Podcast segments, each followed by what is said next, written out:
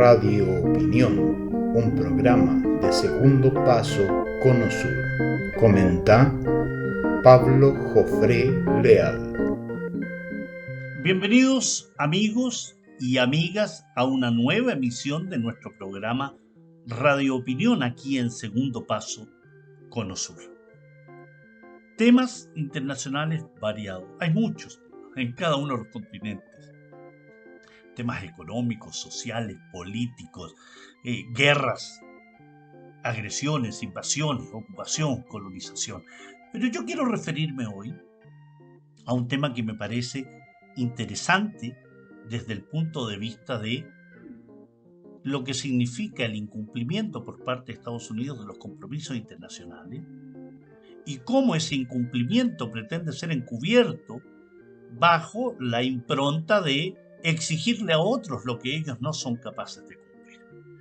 Me refiero al acuerdo nuclear o el plan integral de acción conjunta firmado entre la República Islámica de Irán con lo que se llamó en su momento, el año 2015, el G5 más 1, es decir, los cinco países miembros del Consejo de Seguridad de la ONU, Rusia, China, Estados Unidos, Francia y Gran Bretaña, más Alemania, G5 más 1 y por otra parte, el otro referente en este acuerdo nuclear o en esta discusión, para llegar a un acuerdo que terminara con las sanciones contra la República Islámica de Irán y al mismo tiempo existiera un, control, una fiscalización, un punto, un punto máximo al cual eh, la República de, de Irán podía llegar en el plano de su desarrollo nuclear, que ya había sido definido como pacífico, ¿no?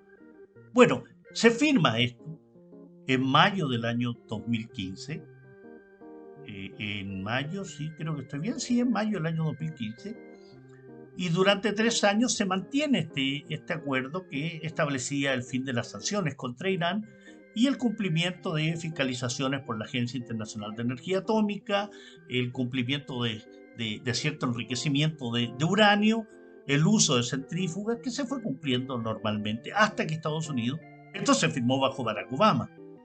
Pero al llegar al poder, Donald Trump lo primero que hace es, o una de las primeras cosas que hace en julio del año 2018, es retirarse, retirarse de un acuerdo nuclear, de un pacto firmado, de un acuerdo firmado en forma eh, abierta ante el mundo como testigo, pero a Donald Trump la verdad que poco le importó y se sale de este acuerdo nuclear y comienza un nuevo, eh, una nueva andanada de sanciones. Presiones, chantajes, amenazas, nuevas sanciones contra políticos, militares, empresarios, contra Irán en general, estableciendo bloqueos, embargos, el robo de activos, y ante eso surge la pregunta clara, ¿no? ¿Por qué la República Islámica de Irán alega que a pesar de estas presiones, estas amenazas, estos chantajes, estas sanciones, nunca va a ceder ante ella? Creo, desde mi punto de vista, primero porque es parte de su impronta como país, ¿no? es un país milenario, porque su política de Estado es independiente, es soberana, no está sujeta a presiones ideológicas, económicas, políticas o de adscripción a algún bloque internacional, como sucedía hasta el año 1991, ¿no? En que o eras miembro del bloque occidental liderado por Estados Unidos o eras parte del bloque del campo socialista liderado por la ex Unión Soviética y el resto de los países de una u otra forma alineados en algún movimiento los no alineados, pero que al mismo tiempo recibían influencia del resto de los países. Bueno, Irán desde el año 1979 no pertenecía a este juego. Y en ese plano indudablemente se ha mantenido así, independiente, soberano, sin estar sujeto a presiones ideológicas.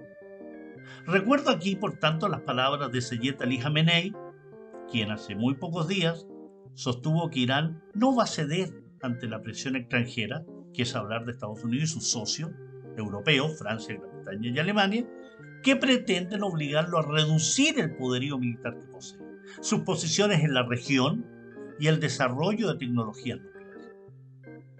Esto Estas palabras de Sayyid Ali Khamenei se dan en momentos en que la nación persa ha denunciado a Estados Unidos de complicar los esfuerzos para reactivar un acuerdo como es el nuclear, de tal manera de terminar con las sanciones, entrar a una dinámica de relaciones internacionales sin estas presiones, sin este bloqueo. El liderazgo de Sayyid Ali Khamenei ha sido clarísimo del por qué no ceder ante esas presiones y amenazas. Primero, la presencia en la región a Irán le da una profundidad estratégica grande y la Fuerza Nacional Militar, su sistema de defensa de misiles, le da esa presencia. Por tanto, la pregunta es ¿por qué debería renunciar Irán a tener esa presencia y esa fuerza? ¿Porque a Estados Unidos no le gusta? ¿Porque Estados Unidos no está de acuerdo? Recordemos que el desarrollo de las tecnologías nucleares y el progreso científico están vinculados con la posibilidad de satisfacer las demandas de Irán en su economía, en su industria, y si no lo hace no podría entonces tender su mano generosa a países que sufren el asedio del imperialismo y el sionismo.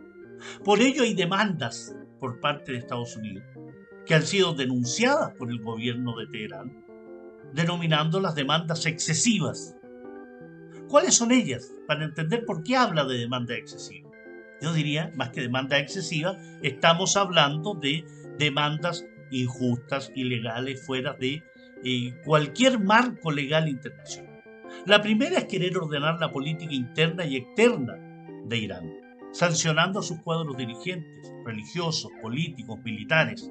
Tratar por parte de Washington, bajo el marco de una llamada seguridad regional, que no es más que la amplificación de esta política de seguridad nacional norteamericana que tanto daño le ha hecho a nuestros países, porque Estados Unidos lo que pretende es garantizar la existencia del Estado Islámico, de los grupos terroristas como Daesh, como Arar al-Sham, Fatah al-Sham y otros, pero al mismo tiempo mantener la posibilidad de existencia de la entidad sionista y de los regímenes ultraconservadores de Asia Occidental. Exigirle a Irán que ceda sus capacidades de defensa disuasiva, mientras el resto continúa la compra de armamento por miles de millones de dólares, es tratar de minar su defensa. Hay una exigencia de Washington y del grupo europeo, Francia, Alemania, Gran Bretaña, para que Irán abandone su sistema de misiles y el comercio de armas.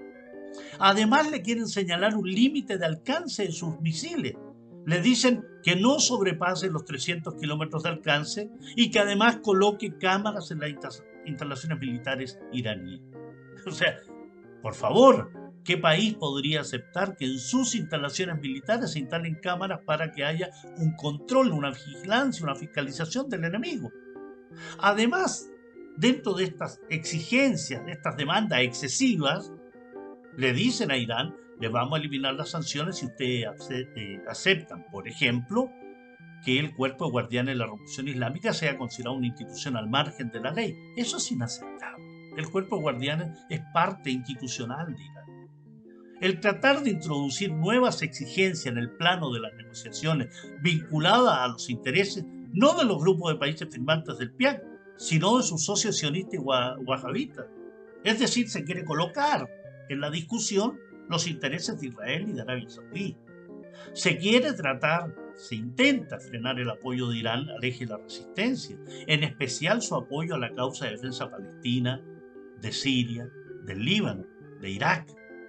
Por tanto, hay también exigencias de abandonar las relaciones de cooperación estratégica que tiene Irán con la Federación Rusa, la República Popular China, con países del entorno de Asia Occidental y Central, tratando de esa forma de generar discordia, separación entre una potencia unipolar, como es Estados Unidos, acompañado de estos aliados incondicionales, contra un grupo de países que creen en las relaciones multilaterales.